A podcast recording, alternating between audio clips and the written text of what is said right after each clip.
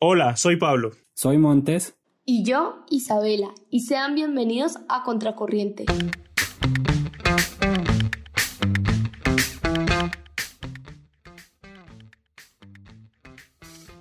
Contracorriente es un podcast que aborda aquellas cuestiones más espinosas, cargadas de polémica y que suscitan largas conversaciones. Aquí discutiremos temas de política, actualidad, así como unas cosillas de historia y conocimiento general. Te invitamos a seguirnos, dejar tu like y compartir, además de estar pendiente de nuestra programación. No te pierdas las entrevistas quincenales ni los mini pods que te traeremos cada domingo. Nosotros somos Pablo, arroba Pablo Simán KCC, Montes, arroba It's, Rayal Piso A Montes y quien les habla, arroba Isabela Paz Paz. Y sean bienvenidos. Vamos ahora a dejar al margen, vamos a dejar al margen las consideraciones éticas.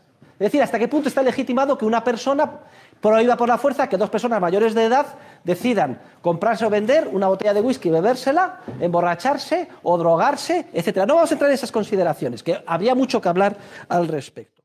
En esta ocasión vamos a seguir abordando un tema polémico, la legalización de las sustancias psicoactivas. En esta segunda parte vamos a discutir qué sucede cuando los gobiernos deciden crear guerras contra el narcotráfico. Así que empecemos. Mientras continúe la demanda, si la producción, distribución y consumo de estas sustancias se prohíbe, se produce un efecto inmediato, tremendo.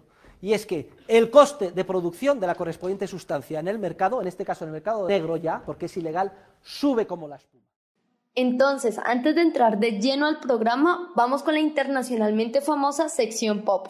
Bueno, entonces, como esta historia comienza en 1981, año en el que el Congreso de los Estados Unidos aprobó la ley de autorización del Departamento de Defensa que da la aprobación de la participación de militares en la interdicción de drogas y eso fue en la presidencia de Reagan. Ellos básicamente lo que atacaban era el consumo y la distribución de, drogas. Entonces, ¿qué pasó en esta década de los 80? En 1981 muere Bob Marley. Asimismo, en ese año se casó la princesa Diana con el príncipe Carlos, allá en Inglaterra. Y que esa ceremonia fue una de las más vistas en la televisión. Esto tuvo como 750 millones de espectadores en todo el mundo. En el 82 sale a, la venta el, álbum Thriller de Michael Jackson, que ha sido el álbum más vendido en toda la historia. También en el 84 se estrena Like a Virgin de Madonna, que fue esa canción, mejor dicho, lo cambió todo y un álbum que me gusta mucho que es Faster Than Speed of Light, que es de Bonnie Tyler. Y en este álbum está la famosa canción de Total Eclipse of the Heart. También está, también se estrenó ese álbum Forever Young de Alphaville, con esa de super single de Big in Japan. Bueno, en esta época, para cortar, comienza a consolidarse todo el género musical de New Wave que artistas de hoy en día como The Weeknd, Dua Lipa y Gaga están buscando rescatar en recientes sencillos. Y en esos años también se consolida el género slasher de género de terror, eh, que, que, tiene como personajes a Jason Borges, a Michael Myers, a Freddy Krueger de la pesadilla en la calle. Y también el cine acción empieza a tomar mucho protagonismo.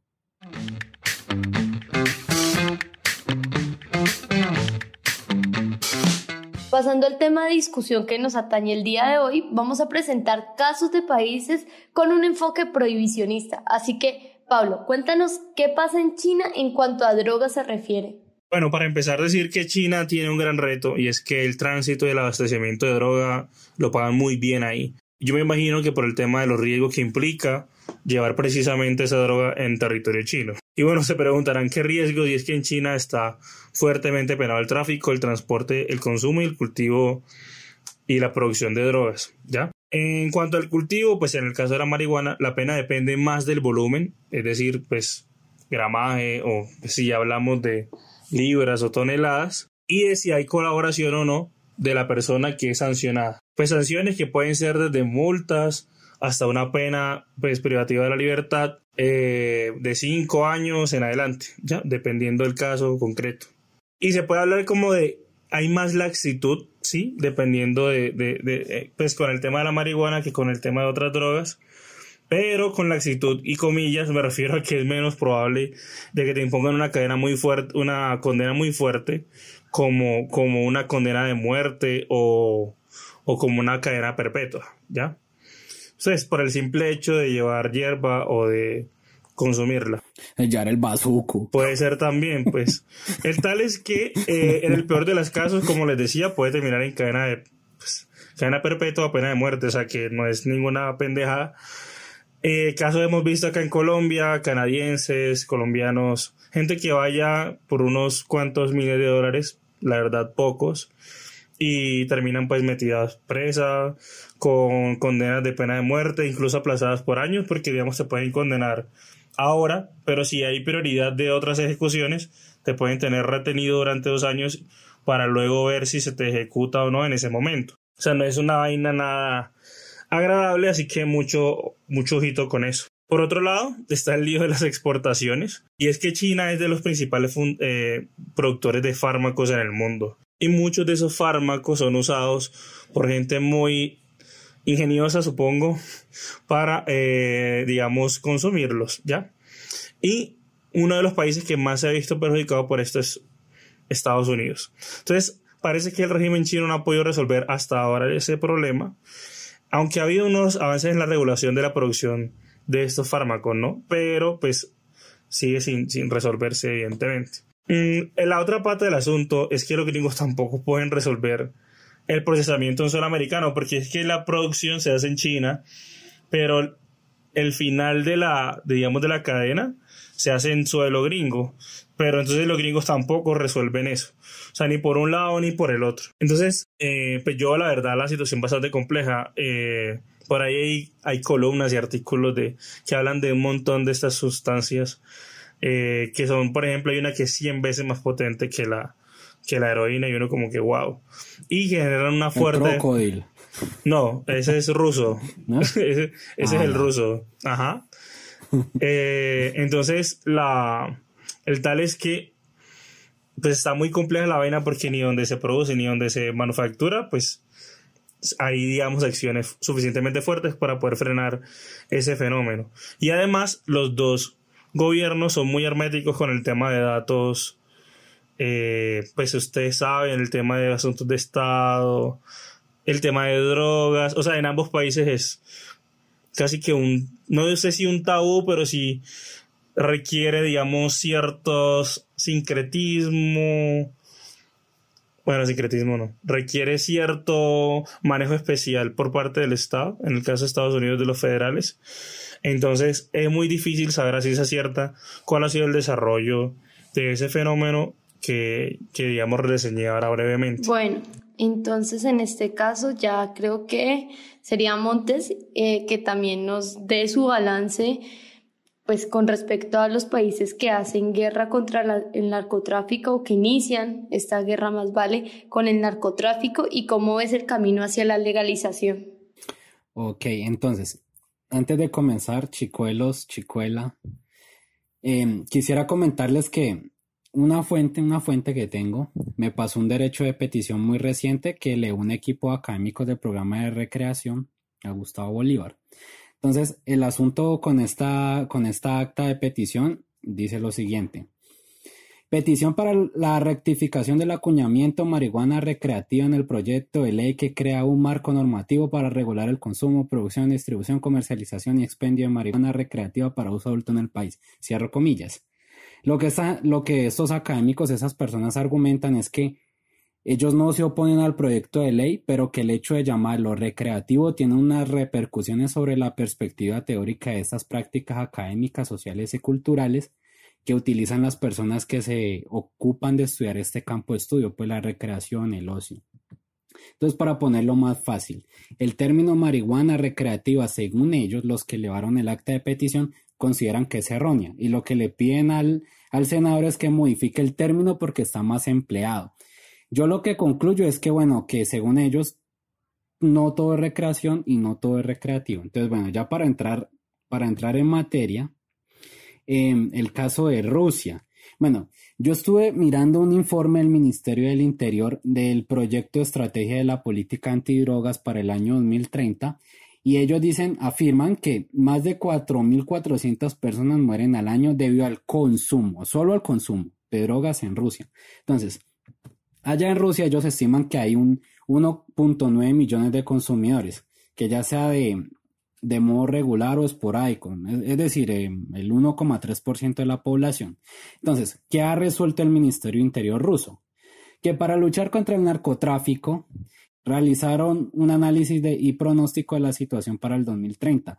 Entonces, ellos propusieron modernizar, entre comillas, las medidas legales para el control de las drogas. Entonces, ellos decidieron atacar tanto oferta y demanda de narcóticos, es decir, todo lo que no se debe hacer con la implicación de, de, las entidades estatales y de la sociedad civil. Entonces, estas, entonces, estas medidas nuevas que crearon, ¿en qué consisten? Que figuran las personas vinculadas al narcotráfico de estupefacientes sin que haya una orden judicial y sin imponer sanciones administrativas a quienes sean sus cuentas a narcotraficantes.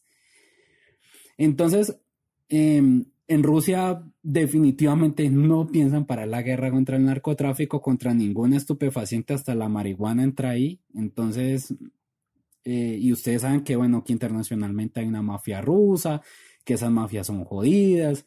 Entonces, eh, todo ese tipo de, de guerras que se van creando internamente en los estados, pues entonces ahí se va viendo cómo estas mafias se, se ven más alimentadas. Por otro lado, eh, una señora, Marina Miakova, que es la jefa del Laboratorio Instituto de Sustancias Fisiológicamente Activas de la Academia de Ciencia Rusa, informaba para el diario Isbestia, y no me pregunten cómo traduje eso, informa que crearon un fármaco que hace que el organismo empiece a generar anticuerpos que impiden la entrada de narcóticos en el cerebro. Entonces, esto hace que el paciente no experimente placer al tomar estupefacientes y pierde la motivación al consumirlos.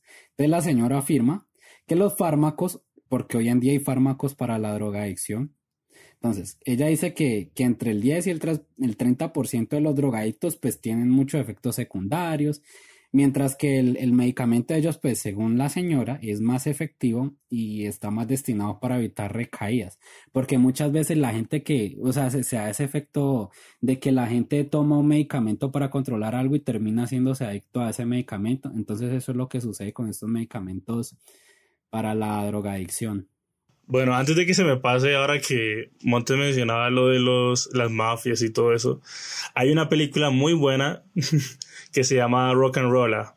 Eh, yo no sé de cine ni un carajo, pero la recomiendo, me parece muy bacana. Y casual, hay unos guiños muy interesantes a cierto propietario de un equipo de fútbol de Londres. No diré más. Entonces ahí la dejo, Rock and Rolla, pídenla, es, es muy bacana. Entonces voy a anotarlo para tenerla así presente y comentarles luego qué tal me pareció.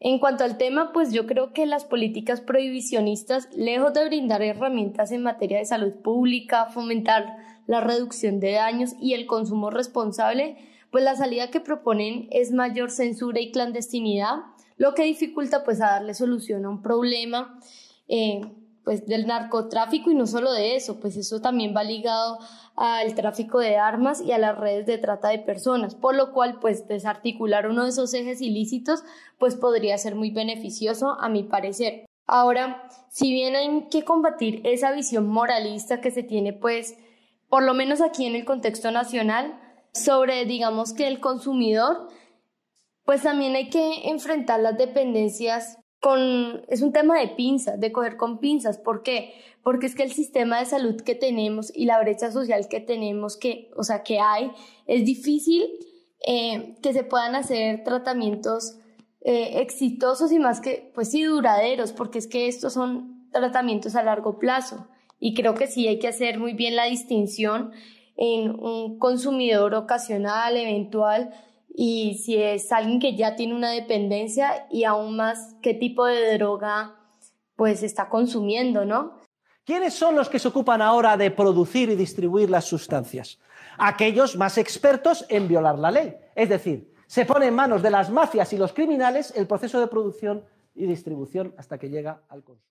Teniendo en cuenta la discusión del anterior programa, ¿ustedes tienen algo para agregar respecto a cómo han sido los procesos pues de legalización, regulación o guerra contra el narcotráfico? Eh, Pablo, caballero, ¿inicias tú o inicio yo? No, dale vos que la vez pasada no estuviste acá, así que hacele. Ok, inicia entonces. A ver, yo tengo para hacer una, una aclaración respecto a esto y es eh, a lo que se habló en el anterior programa y en más o menos, pero voy a hacer un, algo muy sintético. Por ejemplo, en California, en un informe de ArcView que se llama, bueno, en español traduce elecciones del, del mayor mercado de cannabis, de ArcView.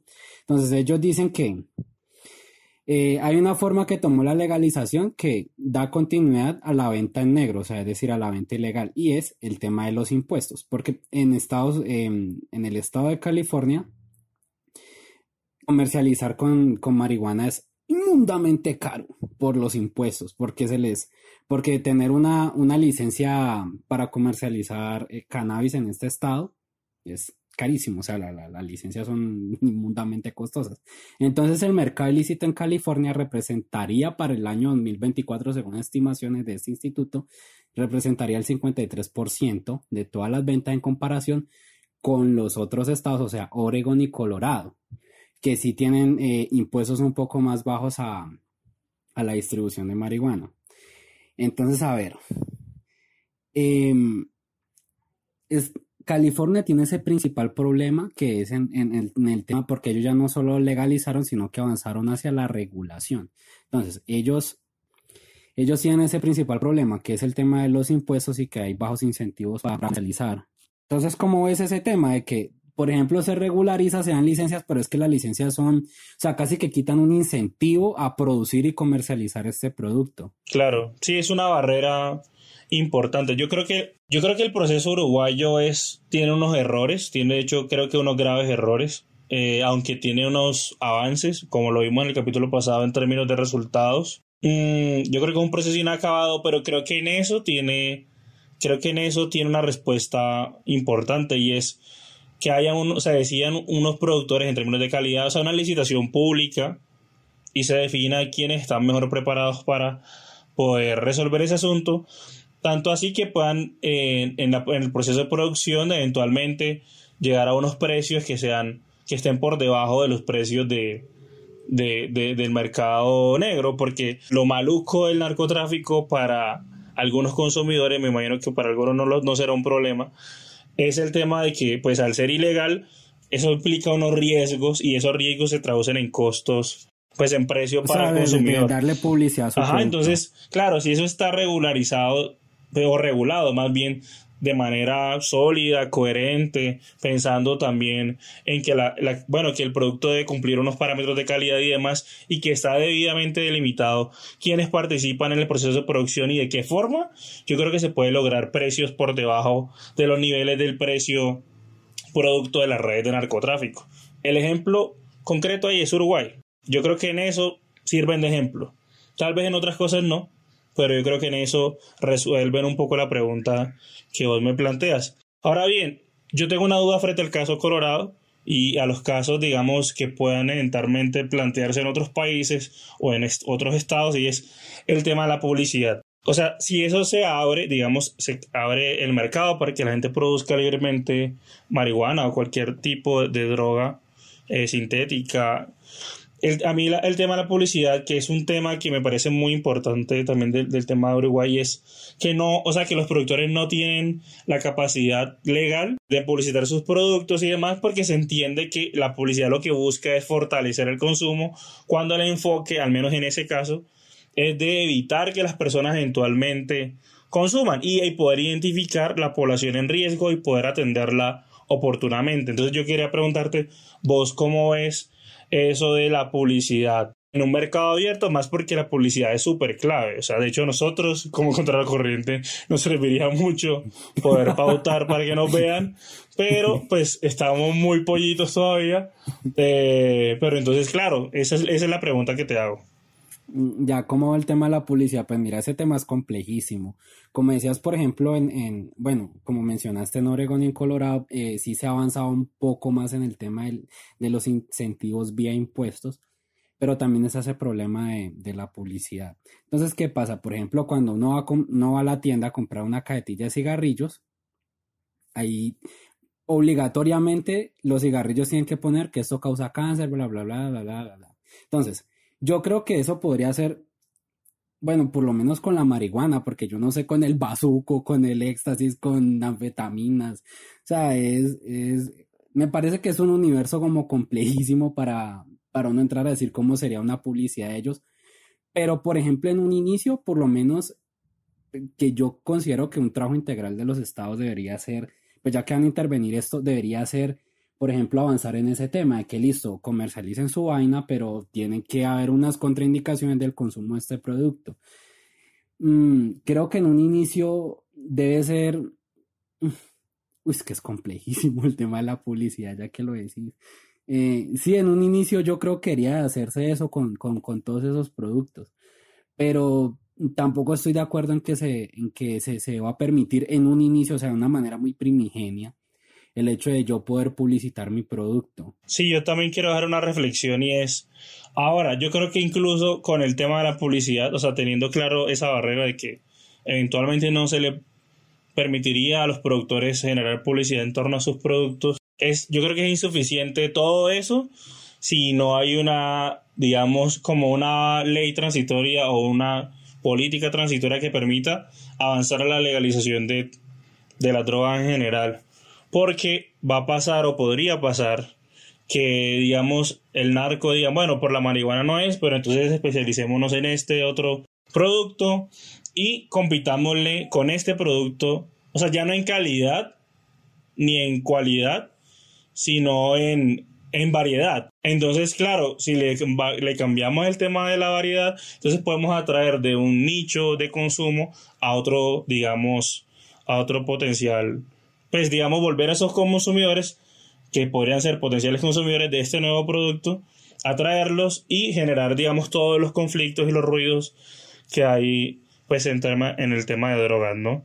Entonces yo creo que la legalización parcial de las drogas no resuelve el problema. O sea, toca, creo yo que toca que pues se den los debates donde se tengan que dar para ver cuáles serían las estrategias o el camino para avanzar hacia una legalización universal, creo yo, con perspectiva de salud pública, atender, si bien no todos los consumidores pues son enfermos, algunos sí lo son, y lo ideal sería identificar cuáles para poder atenderlos oportunamente. Y con eso pues cierro como, digamos, mis aportes en el capítulo del día de hoy. Yo lo que considero es que el, el, problema de medidas, así como esta de, de, buscar cerrar mucho este mercado de las drogas, de cercarlo, de sí produzcan, pero de esta forma, por ejemplo, como Uruguay, que es que tiene unos monopolios con unas empresas privadas.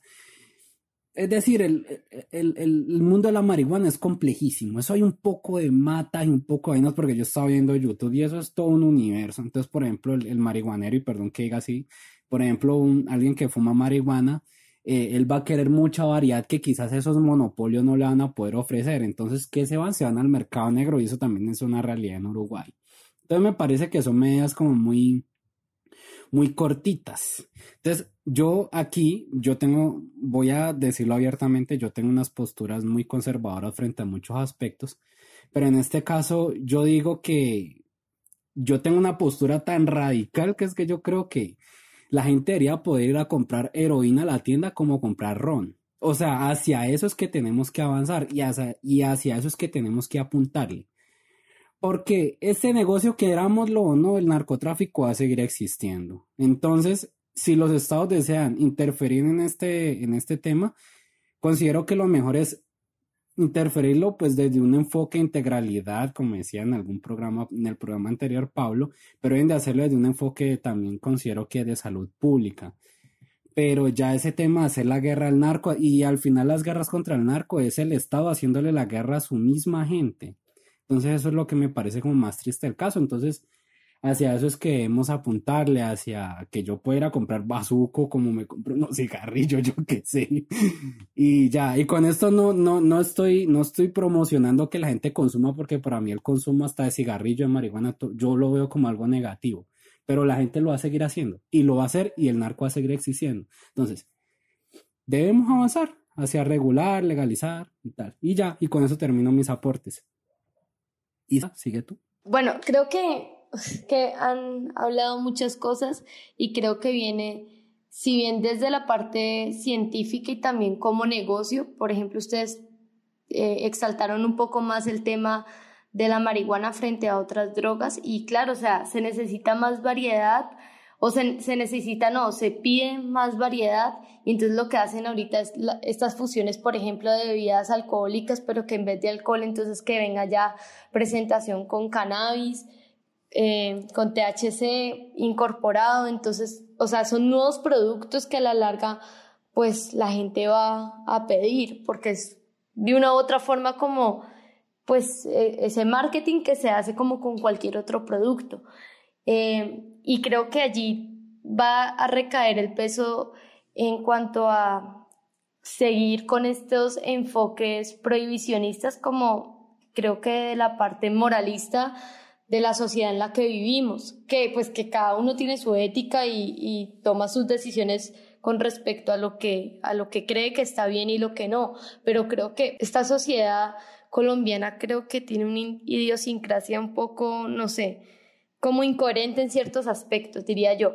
Pero concuerdo con los dos en lo siguiente, o sea, creo que sí hay que legalizar, legalizar pero hay problemas en los países o en los casos que hemos tocado de la legalización. Por ejemplo, Holanda, como lo vimos la vez pasada, que eh, pues si bien no, no está penalizado el legal el consumo, pues el comercio, pese a que no es penalizado, viene desde lo ilegal.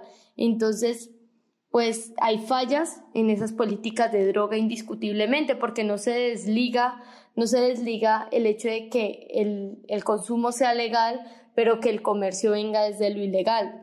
Pero entonces, además de eso, de, de las fallas en las políticas de droga, pues esto está relacionado directamente con el desarrollo económico eh, de algunas regiones del mundo y un ejemplo de ello es Colombia, o sea, el narcotráfico, no sé si un, un rubro o un eje de la economía, o sea, que se mueve muchísimo. Y la producción de estas drogas ilegales juega un papel tan central en la economía que a la hora, pues, de eh, asegurar de cierta forma la supervivencia de pequeños agricultores, eh, pues indiscutiblemente se, esto se da bajo las dinámicas del, del conflicto armado. Y pese a que estamos como en un marco de un acuerdo de paz, esa transición de cultivos ilícitos a los ilícitos, a los lícitos, perdón, pues está quedada. Y es que además sigue habiendo inseguridad en los territorios y realmente es que no solo eran las FARC quienes en este caso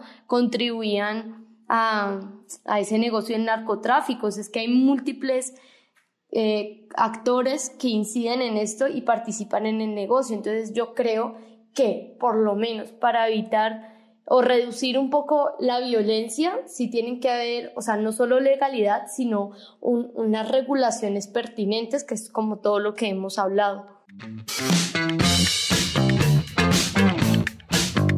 Y bueno, muchachos, con esta pelotera, se, bueno, ni tan pelotera, hemos llegado a consensos. Cerramos el capítulo de hoy. Pablo. No, siempre es un gusto participar, obviamente. Y pues bueno, nos vemos en una próxima. Montes.